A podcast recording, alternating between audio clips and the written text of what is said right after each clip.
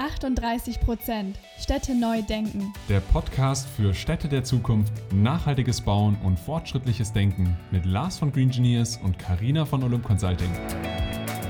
Liebe Freundinnen und Freunde der nachhaltigen Städte von morgen. Und herzlich willkommen zu einer neuen Podcast-Folge von 38% Städte neu denken. Ja, mit aller Wahrscheinlichkeit fahren wir in den nächsten Jahren nur noch mit Elektroantrieb, ob das jetzt E-Scooter sind oder E-Autos oder auch E-Flugtaxis. Und damit wir eben auch ordentlich von A nach B kommen, brauchen wir coole Firmen, die sich um die Ladestationen kümmern, insbesondere auch in den Immobilien. Und mit genau so einem coolen Unternehmen sprechen wir heute. Äh, Max ist Co-Founder von Heimladen und was die genau machen und inwiefern auch Neubauprojekte sich intensiv mit E-Ladestationen äh, befassen sollten, auch daran nicht mehr vorbeikommen, äh, erfahrt ihr im Gespräch. Also, let's go! Ja, herzlich willkommen in unserem Podcast, lieber Max, und schön, dass du dabei bist. Ja, vielen Dank für die Einladung, Karina. Äh, freut mich sehr, heute mal zu Gast zu sein in einem anderen Podcast. Cool. Ja, magst du aber mal kurz am Anfang ein bisschen vorstellen? Was machst du eigentlich? Wer bist du? Wie kamst du überhaupt ähm, zur E-Mobilität und ähm, was macht Heimladen eigentlich genau? Okay, ich fange mal ganz vorne an. Also zur Elektromobilität bin ich gekommen über die Formula Student. Das ist eine Rennserie, wo Studenten äh, so kleine Rennautos bauen. Und äh, da war ich damals in einem Team dabei, wo zum ersten Mal eine vollelektrische Variante gebaut wurde. Und es hat uns alle ziemlich umgehauen, was das Teil mit einem äh, Motor aus einem Golfkart und ganz, ganz billigen Batteriezellen aus China für eine Leistung äh, gebracht hat. Und da konnte man schon erahnen, wenn man das vernünftig machen würde, äh, was da für performante Autos rauskommen. Und äh, lange Rede, kurzer Sinn. Ähm, ich habe dann meine ganze berufliche Karriere auf die Elektromobilität ausgerichtet und äh, war lange Zeit bei einer Unternehmensberatung und habe da dann festgestellt, dass ähm, der wahre Knackpunkt der Elektromobilität nicht im elektrischen Antrieb liegt, auch wenn das sehr aufregend ist und auch die Fahrzeuge sehr stark verändert. Aber eigentlich geht es darum, dass man äh, die Ladeinfrastruktur für diese Autos bereitstellen muss und dass sich da ganz neue Möglichkeiten ergeben, Geschäftsmodelle zu entwickeln und äh, ja, ein, ein ganz neues Erlebnis äh, zu schaffen, wie man Autos eben mit Energie befüllt. Und ähm, ich habe dann festgestellt, ähm, das war vor etwa zwei Jahren, dass es kein wirklich massentaugliches Angebot gibt, um Ladeinfrastruktur für Elektrofahrzeuge in Immobilien äh, zu bringen. Und dem versuchen wir uns jetzt mit Heimladen zu widmen. Heimladen hat ja auch schon im Namen, dass wir uns hauptsächlich um Wohnimmobilien kümmern. Und da ist eben unser Angebot, äh, eine, eine vollständige Erschließung von zum Beispiel Tiefgaragen zu bauen, sodass die Bewohner in dem Haus dann sehr komfortabel am eigenen Stellplatz laden können äh, und vor allem so dimensioniert und so geplant, dass da ähm, langfristig auch wirklich alle Fahrzeuge in dieser Immobilie elektrisch sein können und trotzdem alle laden können. Ganz generell zu dem Thema Ladeinfrastruktur, wo siehst du denn die Potenziale der Zukunft? Also wo geht dieser Markt hin? Wir wissen ja alle, dass es ein Thema ist, was relativ neu ist, auf dem Markt gekommen ist in den letzten, sage ich jetzt mal, fünf bis zehn Jahren, wo man wirklich noch von Pionieren gesprochen hat. Und jetzt wird es auf einmal mehr. Wo entwickelt sich denn das Ganze jetzt hin und wie wird denn der Markt jetzt sich entwickeln aus deiner Sicht der E-Ladeinfrastruktur? Also wenn man zurückblickt, dann war Ladeinfrastruktur immer so ein Thema für die lokalen Stadtwerke. Da hat man immer auf die geschaut und gesagt, ja, die müssen jetzt hier in der Innenstadt äh, und in öffentlichen Parkhäusern Lademöglichkeiten schaffen, sodass, wenn man mit seinem Auto da vorbeikommt, da äh, laden kann. Ähm, so hat das alles angefangen. Dann ähm, wurde eine Zeit lang sehr viel Wert darauf gelegt, Schnellladeinfrastruktur aufzubauen an Autobahnen. Da haben wir mittlerweile, das möchte ich hier an der Stelle mal betonen, wirklich ein sehr, sehr gutes Netz in Deutschland. Ähm, wie gesagt, ich fahre voll elektrisch und, und kann von ähm, ja, Sylt bis Gardasee bis äh, Niederlande bis ähm, nach Osteuropa mittlerweile alles problemlos fahren. Ähm, da gibt es genug Beweise mittlerweile online. Das funktioniert also. Und jetzt sind wir an einem Punkt, wo, wenn man sich die Neuzulassung von Elektroautos anguckt, äh, wirklich der Massenmarkt angegangen wird. Also wir haben ähm, ja aktuell Tesla Model 3, was ähm, fast genauso hohe Zulassungszahlen hat wie äh, ein VW Golf. Äh, wir haben einen unglaublich hohen Marktanteil ähm, der, der Elektrofahrzeuge und deswegen muss jetzt ähm, auch im richtig großen Stil Ladeinfrastruktur geschaffen werden. Und ähm, in den Medien wird ja oft darüber gesprochen, dass es nicht genug Ladepunkte gibt. Und dabei wird immer nur darüber gesprochen, ob es öffentliche Ladepunkte für jedes Elektroauto gibt, was da draußen rumfährt. Ähm, das sehe ich aber gar nicht als den Knackpunkt, sondern die Fahrzeuge müssen da laden können, äh, wo sie auch ständig und regelmäßig geparkt werden.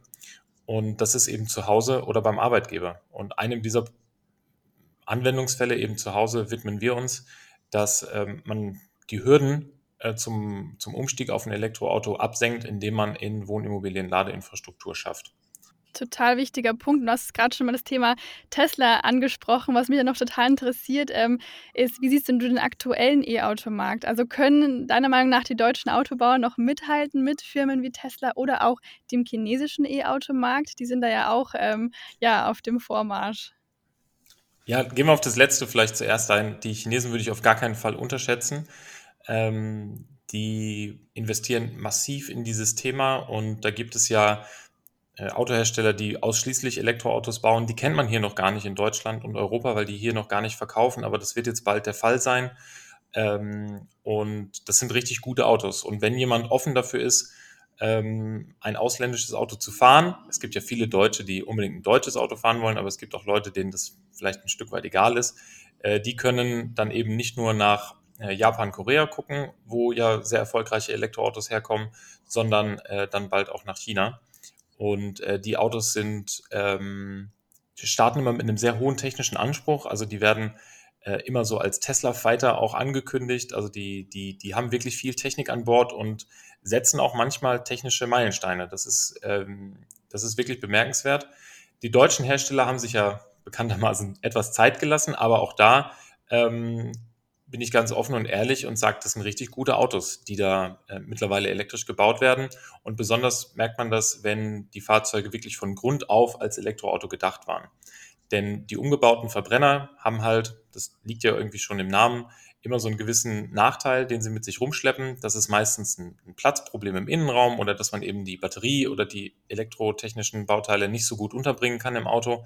Aber wenn wir äh, sowas wie die neuen Audi e-trons angucken oder einen Porsche Taycan oder jetzt zuletzt einen Mercedes EQS, äh, Fahrzeuge, die von Grund auf als Elektroautos gedacht wurden, die sind richtig, richtig gut. Und ich mache ähm, mir so ein kleines Hobby daraus, die neuen Autos immer Probe zu fahren und bin immer wieder positiv überrascht, wie gut die dann doch sind. Und äh, ich sage auch, nicht jeder muss Tesla fahren. Tesla ist sehr speziell. Ähm, gefällt auch nicht jedem, designtechnisch oder wie das da so vom Innenraum gestaltet ist. Und äh, wenn ein Audi-Fahrer als nächstes einen elektrischen Audi kauft, ist das doch auch ein Weg dahin, dass äh, wir immer mehr Elektromobilität auf der Straße sehen. Guter Punkt. Mehr Elektromobilität auf der Straße sehen, kommen wir wieder zurück zu dem Thema Ladeinfrastruktur. Wo siehst du denn da vielleicht die größten Hürden hingehend aus der Sicht oder aus dem Blickwinkel, dass man sagt, wir möchten noch mehr E-Autos auf der Straße sehen, Straße sehen, um dann eben hier noch mehr Ladeinfrastruktur zu haben? Also ich kann aus eigener Erfahrung wirklich nur über diesen Themenbereich Immobilien sprechen, wo wir eben Ladeinfrastruktur planen, errichten und betreiben. Und ähm, da ist der größte Engpass immer mit dem jeweils zuständigen Netzbetreiber eine Lösung zu finden, um überhaupt so viel ähm, Strom in den Immobilien und Tiefgaragen bereitstellen zu können. Das ist ein sehr langwieriger Prozess und äh, teilweise müssen wir denen auch erklären, was so der neueste Stand der Technik ist und wie intelligent Ladesysteme tatsächlich schon sein können, also dass es ja aus Sicht eines Netzbetreibers kein Risiko mehr ist, dass es ähm, Elektroautos in Immobilien gibt, die alle laden wollen, sondern dass das ja zum Standard werden wird. Ähm, also das ist eine, eine, eine, technische Komplexität, das dauert auch sehr lang. Also wir machen die Erfahrung, dass die, die Projektumsetzung auch maßgeblich davon abhängig ist, äh, wie schnell man sich mit einem Netzbetreiber einig wird und wie viel Lust die auch auf das Thema haben. Ähm, und der zweite Punkt ist aktuell, es ist so ein großer Druck im Markt, dass ähm, wir tatsächlich Schwierigkeiten haben, Elektropartner zu finden, die dann auch kurzfristig Zeit haben, diese Projekte äh, für uns oder mit uns gemeinsam umzusetzen. Also es ist nicht unüblich, dass wir, selbst wenn wir eine positive Entscheidung von, ähm, von einem Interessenten bekommen, also eine Beauftragung, dass wir dann sagen müssen, okay, frühestens in vier Monaten kann hier das erste Auto laden. Und das ist natürlich sehr ernüchternd. Ähm, vielleicht bessert sich das, hoffentlich bessert sich das bald. Aber ähm, aktuell ist wirklich sehr viel Druck im Markt und überall soll Ladestationen aufgebaut werden. Das führt einfach zu zeitlichen Verzögerungen. Und dazu kommt, das ist hoffentlich wirklich nur eine temporäre äh, Geschichte, ihr kennt das ja aus der Baubranche wahrscheinlich auch, ähm, Materialmangel gerade. Also Elektriker berichten regelmäßig darüber, dass sie wirklich die banalsten Teile, wie zum Beispiel Kabel, nicht bestellen können oder nicht kurzfristig äh, da rankommen. Und ähm, so verketten sich diese zeitlichen ähm, Risiken. Aber das löst sich hoffentlich bald auf. Ja, richtig. Also das bekommen wir auch immer wieder mit, dass ähm, der Materialknappheit, dass das ein Problem ist. Ähm, jetzt hast du ja schon ähm, vorhin und auch jetzt nochmal erwähnt, dass ihr ja ähm, vor allem jetzt in Immobilien die Ladepunkte errichtet. Ähm, was gibt es denn jetzt noch für andere Lademöglichkeiten und wie unterscheiden die sich jetzt auch nochmal hinsichtlich des Nutzerverhaltens? Äh, fangen wir mal andersrum an. Also das ähnlichste Nutzerverhalten wie zu Hause hat man eben ähm, bei der Arbeit, wo man eben ja, morgens ankommt und das Auto ansteckt und nachmittags vollgeladen wieder mitnimmt. Zu Hause ist es eben, man kommt nachmittags nach Hause und kann über Nacht vollladen. Ähm, dann ist der zweite große Punkt tatsächlich das Schnellladen. Also wenn ich in Urlaub fahre oder längere Geschäftsreisen habe, meine Reichweite äh, innerhalb von wenigen Minuten wirklich maßgeblich verlängern zu können. Die Faustregel ist dann mittlerweile, dass man so 100 Kilometer in fünf Minuten laden kann. Ähm, möchte ich auch mal klarstellen, wo wir da technisch gerade stehen. Das ist wirklich bemerkenswert. Das ist in den letzten Jahren wirklich stark weiterentwickelt worden. Und äh, da sind viele andere Hersteller mittlerweile auf Niveau von Tesla, äh, die da aber weiterhin führend sind. Und äh, dann gibt es ganz viele Anwendungsfälle dazwischen. Also wir sehen immer mehr das ähm, sogenanntes Destination Charging, also wo ich an meinem Zielort irgendwie bin, äh, laden kann. Das können auch Schnelllademöglichkeiten sein, zum Beispiel beim Einkaufen, in Baumärkten oder sowas.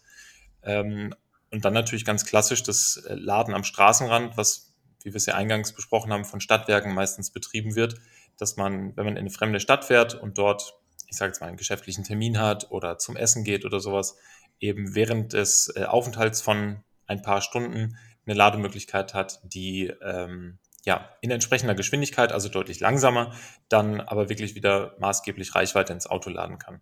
Grundsätzlich muss man unterscheiden in die Verweildauer an einer Ladestation, die dann bestimmt, wie schnell man dort laden können muss. Sprich, zu Hause reichen mir ähm, ja, 3, 4, 5 kW Ladeleistung und an der Autobahn will ich eben 200, 300 kW laden können, um eben äh, viel schneller wieder weiterfahren zu können. Und irgendwo dazwischen äh, gibt es verschiedene Abstufungen, die dann jeweils für die ähm, für den für den Aufenthalt, den man dort hat, ähm, richtig dimensioniert sind.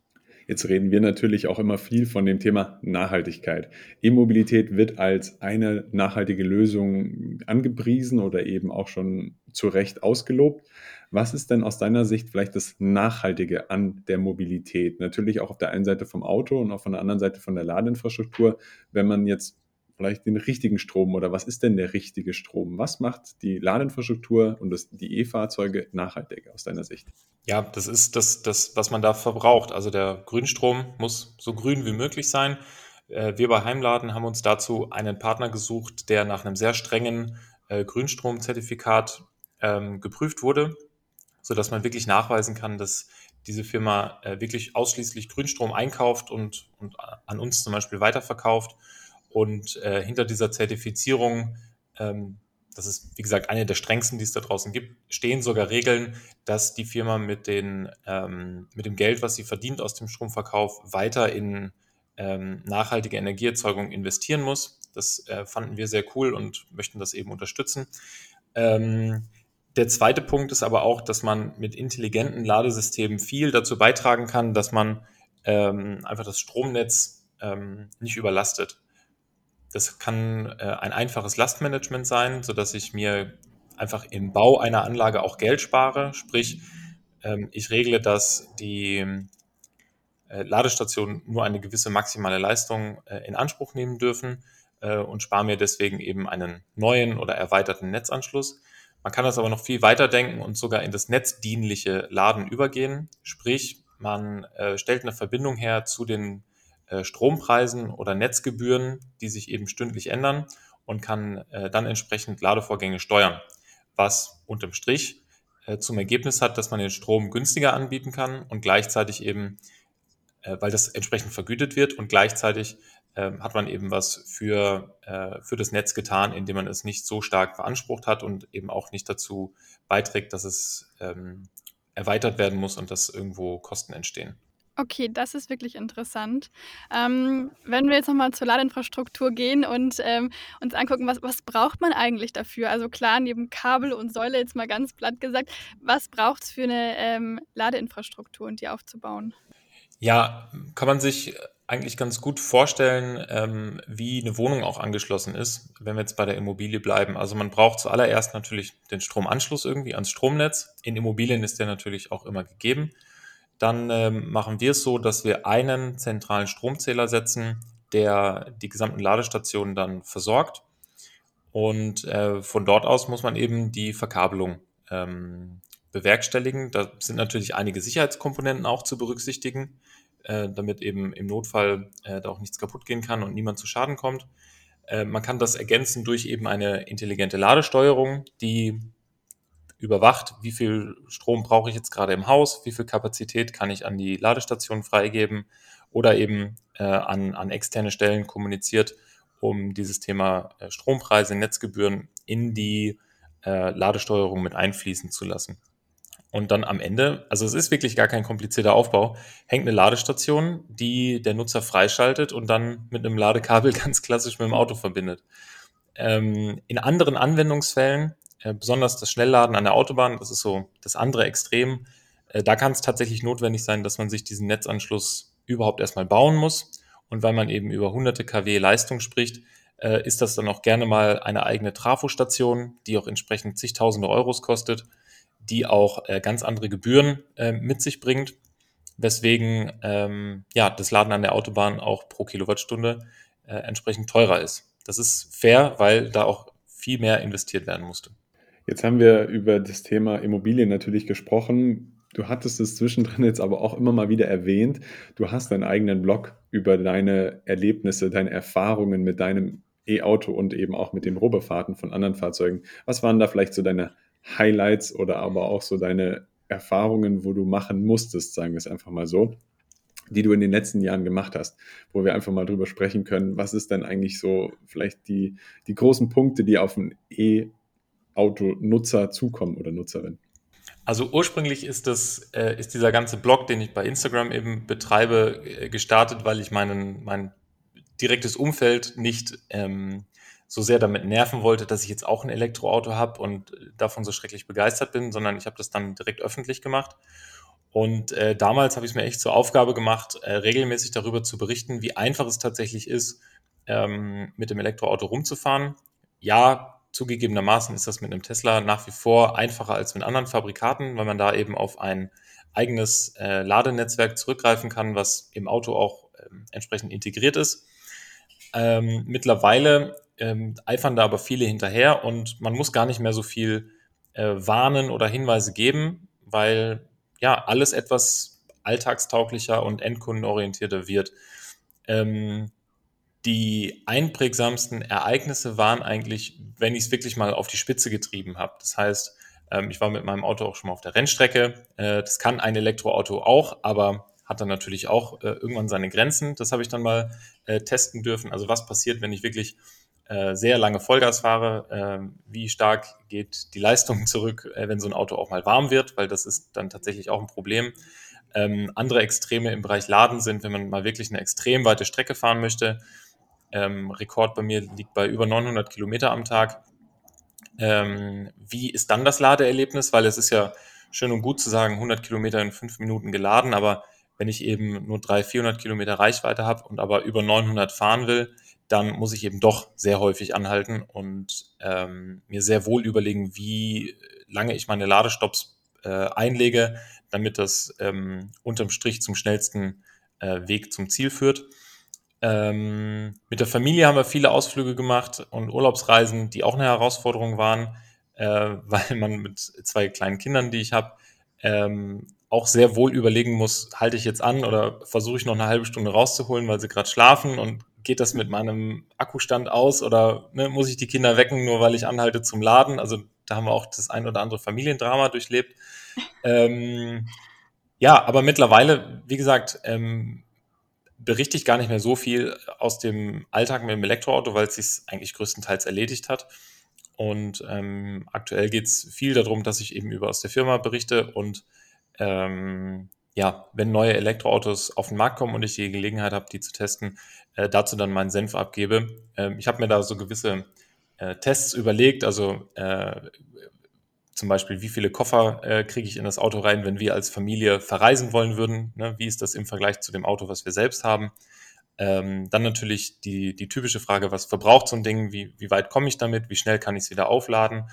Und ähm, ja, wenn mir jemand da langfristig folgt, dann bekommt er vielleicht ergänzend zu Autozeitungen, YouTube, Testberichten und so, ähm, ja, einen, einen ganz offen gesprochenen Eindruck zu den neuen Fahrzeugen.